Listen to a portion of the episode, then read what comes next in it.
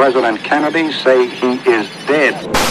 La historia tendrá que contar con los pobres de América. It's one small step for man. which is of military operations to disarm Iraq. The American combat mission in Iraq has ended. los objetivos que nos planteamos no fueron logrados en la ciudad capital. that COVID 19 can be characterized as a pandemic. Bienvenidos sean a Historias Random, el podcast donde hablaremos de personajes famosos y no famosos, historias conocidas y desconocidas, y sucesos tan perturbadores que dejaron huella en el consciente y en el subconsciente del colectivo. Mi nombre es Leo Ruiz y sin más preámbulo, el episodio del día.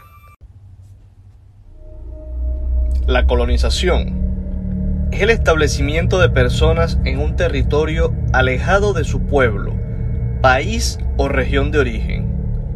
Usualmente, la intención es poblarlo y posteriormente explotar sus recursos naturales.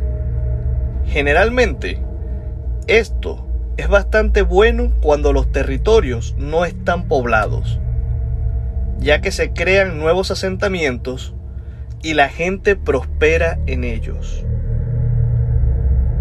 El problema está cuando los colonos llegan a territorios habitados y casi siempre el resultado es el mismo.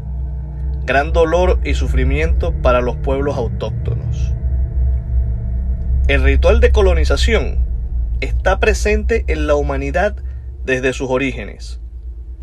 Los grandes imperios se expandían tomando nuevas tierras, sea por la fuerza o no. Los persas, mongoles, romanos y otomanos lo hicieron por milenios.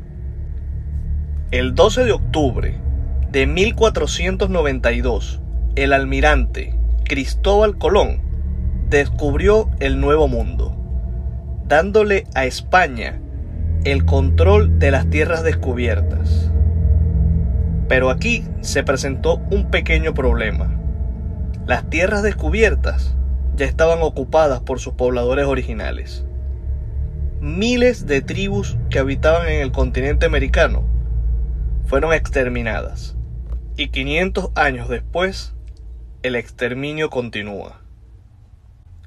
Los españoles tuvieron una ardua labor exterminando y oprimiendo indígenas en Sudamérica. Los portugueses hicieron su labor también, pero nada fue más brutal que la acción de los ingleses y los franceses en el norte del continente. En los Estados Unidos, un capítulo lamentable en su historia fue el llamado Trail of Tears, o el Sendero de las Lágrimas. Este fue el nombre que se le dio a la reubicación forzada de las tribus indígenas de los Estados Unidos, despojados de sus tierras y expulsados hacia el centro del país. Miles de vidas se perdieron en esta expulsión y también perdieron sus tierras milenarias y ancestrales. Actualmente, la población indígena representa menos del 1% de la población en este país de unos 330.000 habitantes. Por otro lado, Canadá hizo algo un poco diferente. En lugar de expulsar a los nativos de sus tierras, crearon escuelas para su reeducación. El programa fue establecido en 1840 por el recién creado gobierno canadiense y estuvo funcionando por más de 150 años. La última de estas escuelas se cerró en 1996. Estos centros de reeducación fue una colaboración entre el gobierno canadiense y las instituciones religiosas. La iglesia anglicana, bautista y católica estaban a cargo de las instalaciones. Durante este vergonzoso periodo, más de 150.000 niños fueron arrebatados de sus hogares, para que en palabras de los católicos, matar el indio que llevan por dentro. Según decían las monjas, debemos volverlos más cristianos y que tengan hábitos europeos. Pero la triste realidad es que estas instituciones que eran unas 130 a nivel nacional, no tenían ninguna supervisión del Estado, lo que desencadenó una serie de abusos de todo tipo, físicos, psicológicos y hasta sexuales. Los niños eran obligados a hablar inglés o francés, depende de la región donde se encontraban.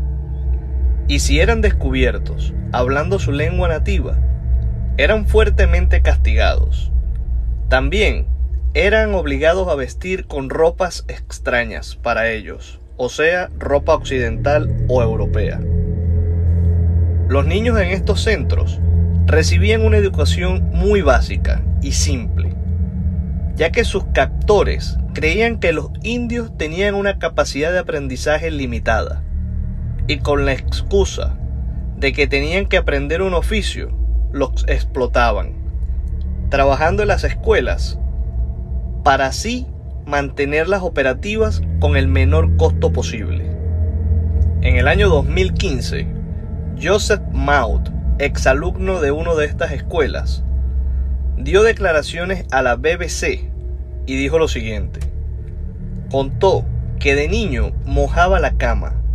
Cuando esto sucedía, la monja a cargo de su dormitorio lo obligaba a restregar su cara contra la sábana.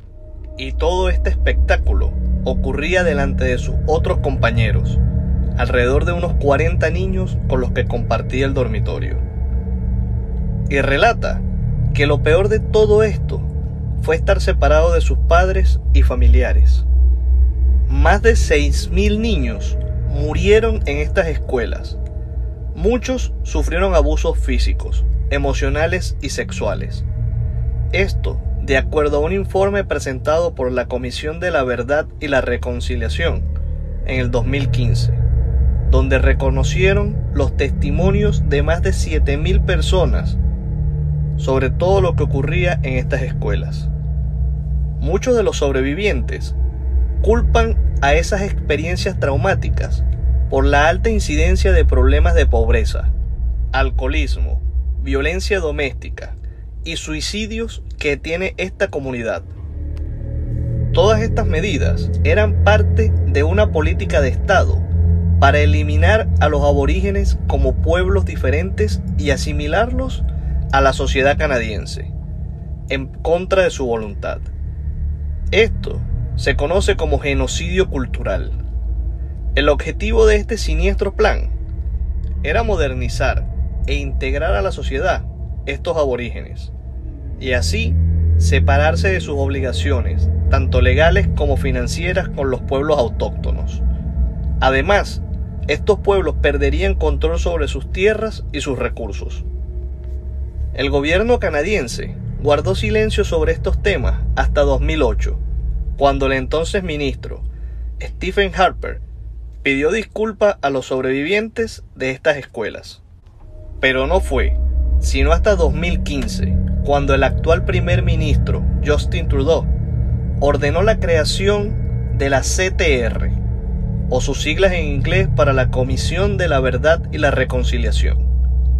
De hecho, el señor Trudeau le pidió al Papa Francisco que se disculpe con los pueblos aborígenes por el papel que jugó la Iglesia Católica en esta situación. Aunque el Vaticano no se ha pronunciado al respecto, se supo que el Papa y el primer ministro tuvieron una conversación cordial durante 36 minutos respecto al tema. Justo a finales de mayo del 2021, un nuevo hallazgo trae a la luz este oscuro pasado. Una de las escuelas antes mencionadas, específicamente la de Kemloop, en Colombia Británica, se encontraron los restos de 215 niños indígenas. Ninguna de estas muertes está documentada. Los restos se encontraban en una fosa gigantesca dentro de la escuela. Este sitio estuvo bajo la tutela de la Iglesia Católica desde 1890 hasta su cierre en 1969. Roxanne Casimir, jefa de la tribu de la Primera Nación, dijo que los restos fueron confirmados por un radar de penetración terrestre, lo que indica que las tribus están en la búsqueda de los restos de más niños alrededor de estas infames escuelas. Se desconocen las causas de las muertes, pero seguramente seguirán apareciendo más lugares como este. El gobierno dijo que a mediados de junio de este año 2021 publicarán un informe más detallado con todos los hechos. De igual forma, el primer ministro publicó en Twitter, es un doloroso recordatorio de este oscuro y vergonzoso capítulo de la historia de nuestro país. Sin duda, otra turbia y sombría anécdota en la historia de la humanidad. La población indígena en Canadá hoy en día es solo el 4.9%, lo que equivale a 1.673.785 habitantes. Como si fuera poco, entre el año 2001 y 2015, el 25% de las mujeres asesinadas en Canadá son indígenas. Las mujeres y niñas indígenas son 12 veces más vulnerables que el resto de las mujeres canadienses. Este fenómeno tiene bastantes años ocurriendo. Es por eso que en 1980 se creó la Unidad Nacional sobre la Mujer y Niñas Indígenas, desaparecidas o asesinadas, la cual, luego de 33 meses, concluyó que la muerte sistemática de mujeres y niñas indígenas constituyen un genocidio. De hecho, el primer ministro actual lo reconoció como tal. Por lo visto, son varios factores los que diezman la población indígena en Canadá. Un caso interesante de estudiar. Espero que este episodio haya sido de su agrado. Hasta una próxima edición. Historias Random es escrita y narrada por Leo Ruiz. Producción y edición Luis Ruiz en Estudios Uroboro.